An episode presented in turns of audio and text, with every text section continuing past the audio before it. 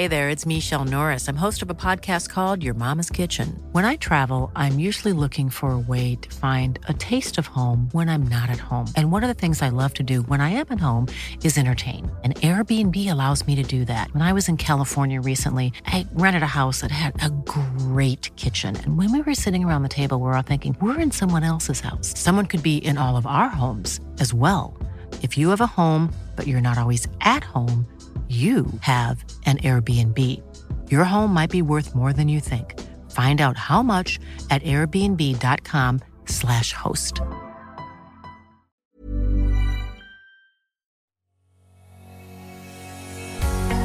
Bonjour et bienvenue sur le podcast Explore Japon.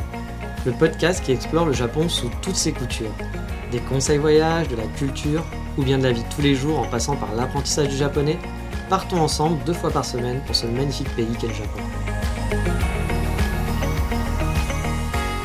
Bonjour à tous, aujourd'hui on va éplucher l'épineuse question que se posent souvent pas mal de voyageurs, surtout finalement ceux qui ne peuvent rester pas très longtemps au Japon. Car oui, quand on voyage au Japon, on va obligatoirement passer par Tokyo et le Kansai. Kansai c'est Kyoto, Osaka, voire Nara et Kobe.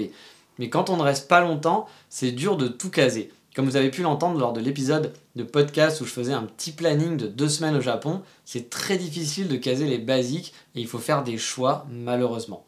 Et dans ce planning, je vais vous proposer tout de même de caser un passage à Hiroshima. Et j'étais même un peu foufou car je vous disais de sacrifier une autre journée pour rester deux jours à Hiroshima. Je sais qu'il y a beaucoup de gens qui tentent l'expérience Hiroshima en se disant qu'on peut faire le, faire en day trip et sur le papier, oui, c'est vrai que c'est jouable de le faire en une seule journée.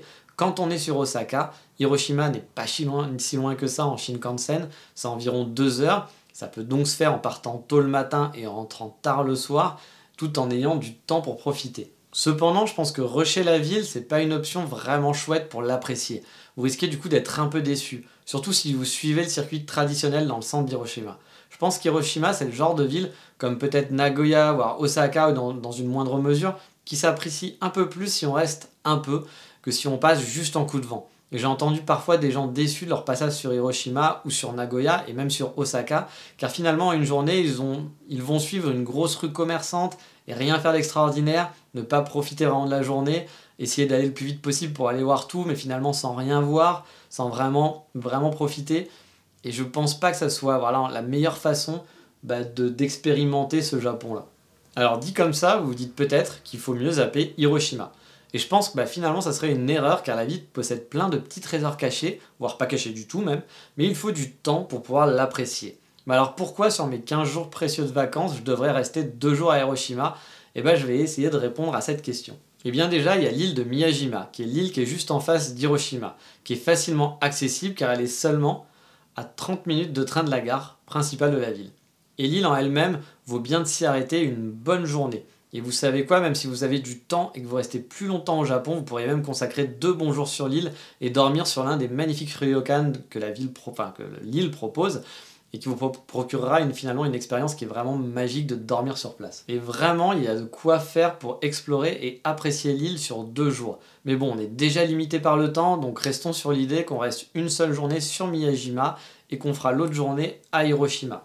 Miyajima, c'est un coin qui est vraiment magnifique. C'est rempli de touristes, certes, mais il y a énormément d'attractions à voir, que ce soit le Grand Tori immergé, ces petites ruelles qui ont vraiment un charme fou, la centaine de daims qui sont en liberté dans les rues de la ville et qui sont, pour ma part, je trouve beaucoup plus friendly, beaucoup plus amicaux que, que ceux qu'on peut trouver à Nara par exemple, qui ont tendance à vous bouffer à vous bouffer le cul, désolé pour l'expression, à vous manger les mains, à vous quémander de la bouffe à longueur de journée. Franchement, ceux de Miyajima, ils sont plus, euh, plus à la cool, on va dire. Sur l'île, il y a aussi plein de petits temples un peu partout, une magnifique montagne qui offre un super point de vue, avec une randonnée qui est assez chouette, des petits cafés et des petits restaurants où il fait vraiment bon se poser et prendre son temps, et bien sûr les boutiques de Momiji Manju, un de mes gâteaux préférés au Japon, un gâteau à l'érable en forme de feuilles d'érable euh, et fourré à, bah, à, plein de choses, on pouvait choisir.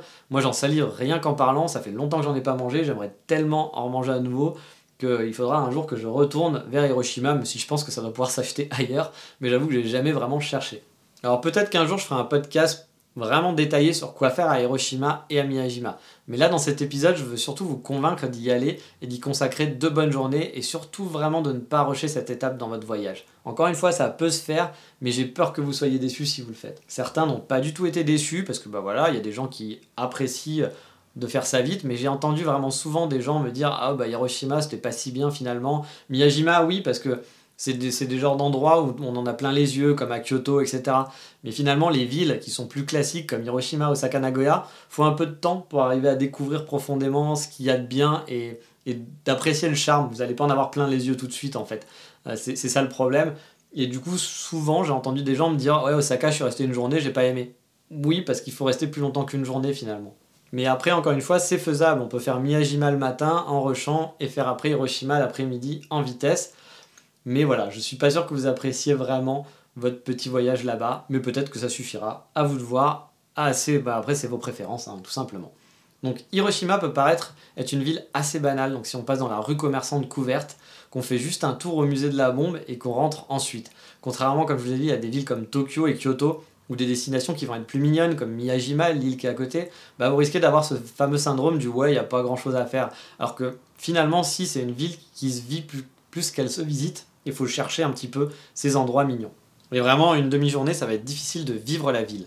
Il y a plein de petits endroits qui font et qui montrent la, la spécificité pardon, de la région et de ses habitants. Il y a de super endroits un peu roots, des vues à couper le souffle sur des rooftops, un château qui est souvent passé à la trappe mais qui pourtant vaut le coup d'œil, c'est bien dommage, euh, des temples dans les alentours qui valent largement ceux de Kyoto, des balades atypiques autour de l'histoire tragique de la ville, vraiment il y a vraiment plein de choses à faire. Et honnêtement, pour en profiter un max, je vous donnerai un conseil précieux dans le coup de cœur de l'émission tout à l'heure. Ce sera dans quelques minutes. Et oui, franchement, cette ville, elle est singulière. Et le combo Miyajima et Hiroshima faut qu'en deux jours, vous pouvez avoir vraiment deux ambiances très différentes dans un même lieu finalement. Personnellement, si vous le pouvez, je vous conseillerais de dormir sur l'île de Miyajima, comme je vous en ai déjà parlé, dans un tout petit ryokan, ou un ryokan un petit peu plus grand. Moi, c'est ce que j'avais fait la première fois et j'avais adoré. En plus du côté ryokan, donc ce qui est une auberge traditionnelle, l'île touristique se vide le soir. Donc après avoir mangé dans un très bon restaurant d'Hiroshima, bah, vous pouvez prendre un ferry, le dernier arrive vers minuit je crois, et vous faire une balade dans les rues vides et calmes de l'île. Et là c'est vraiment une autre ambiance. Et si vous aimez faire de la photo de nuit, vous pouvez faire vous faire vraiment un petit kiff sur place. Et euh, ça va être super calme et ça sera vraiment l'opposé de ce que vous aurez peut-être vécu euh, pendant la journée. Donc moi je vous conseille, c'est vachement plus sympa de dormir à Miyajima. Après pour le côté pratique, c'est plus pratique de dormir à Hiroshima, effectivement, près de la gare, dans un hôtel classique. Mais si vous restez sur Miyajima dormir, bah vous aurez les daims pour vous accompagner dans votre mini-trip nocturne, à déambuler dans les petites rues de l'île qui ont vraiment un charme fou. Vous aurez le tori dans l'eau pour vous tout seul, sans touristes, faisant des tonnes de selfies avec des queues pour pouvoir se prendre en photo juste devant le tori et ben voilà, vous baignerez vraiment dans une ambiance qui est vraiment particulière. Moi, je vous le conseille vraiment fortement. Bien sûr, profitez aussi avant de la vie nocturne sur, de la vie nocturne sur Hiroshima. C'est une ville qui bouge avec plein de bons restaurants, plein de bars atypiques et sympathiques si on sait les trouver. Bref, vous l'aurez compris, même si votre temps de voyage est limité, ne zappez pas et ne rushez pas Hiroshima. C'est une étape incontournable dans un voyage au Japon. Il y a des villes comme Fukuoka par exemple ou Onomichi que j'adore vraiment, mais bon, bien sûr, en deux semaines, c'est quasi impossible de les caser sans sacrifier les classiques. Bah, si vous êtes déjà venu plusieurs fois au Japon et que vous revenez deux semaines, bien sûr, vous pouvez les faire, mais si vous n'êtes jamais venu et que c'est la première fois, ça va être très compliqué à faire. Je vous conseillerais pas d'aller là-bas personnellement. Mais deux jours sur Hiroshima, ça me paraît quand même jouable et presque indispensable à faire. Et vu que je vous ai convaincu, j'en suis sûr, euh, voilà, d'aller à Hiroshima. Dans un prochain podcast, je reviendrai en détail sur les choses à faire sur place, les cafés à essayer, et forcément des choses à faire aux alentours. Mais ça, ça ne sera pas pour tout de suite. Non, maintenant, comme d'habitude, on fait quoi? Eh bien, on passe au coup de cœur du moment.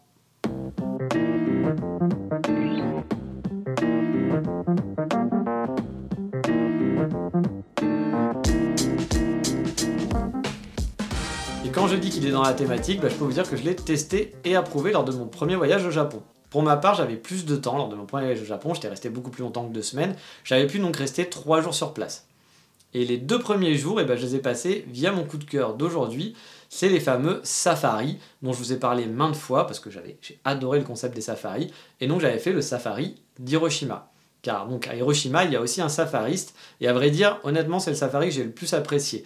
Yann est vraiment sympathique et connaît tout le monde sur l'île de Miyajima. Il vous emmènera loin de la de touristes.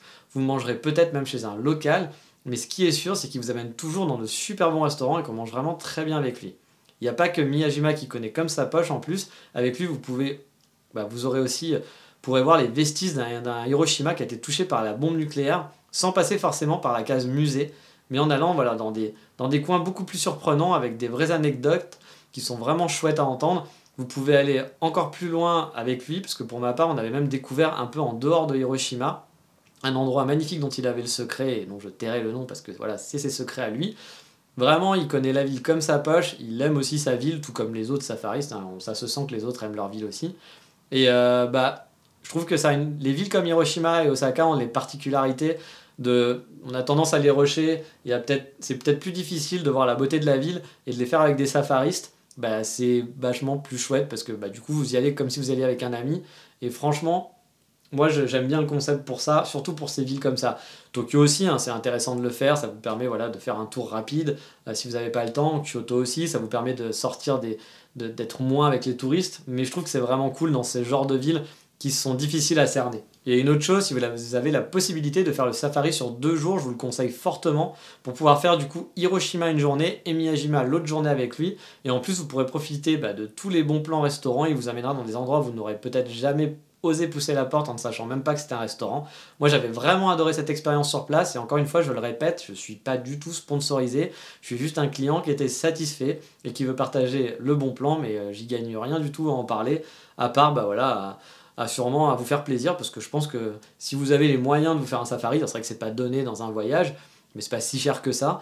Et euh, bah, n'hésitez pas parce que franchement, euh, c'est le kiff. Moi, je les ai quasiment tous faits, à part les nouveaux. Voilà, j'ai pas fait celui de Kobe par exemple mais je regrette pas du tout d'avoir fait ça en voyage, c'était des très bons souvenirs pour moi de voyage.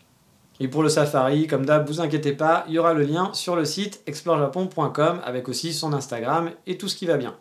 Mais voilà, c'est fini pour Hiroshima et dans le prochain épisode, on fera un nouveau café tour. Bah oui, vous savez, hein, c'est ma spécialité.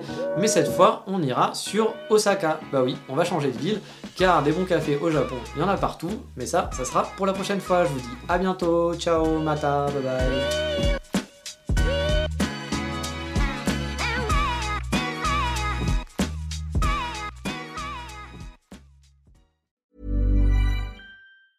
Hey, it's Danny Pellegrino from Everything Iconic.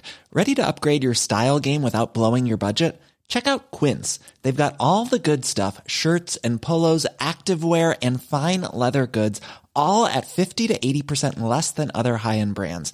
And the best part? They're all about safe, ethical, and responsible manufacturing. Get that luxury vibe without the luxury price tag. Hit up quince.com slash upgrade for free shipping and 365 day returns on your next order. That's quince.com slash upgrade.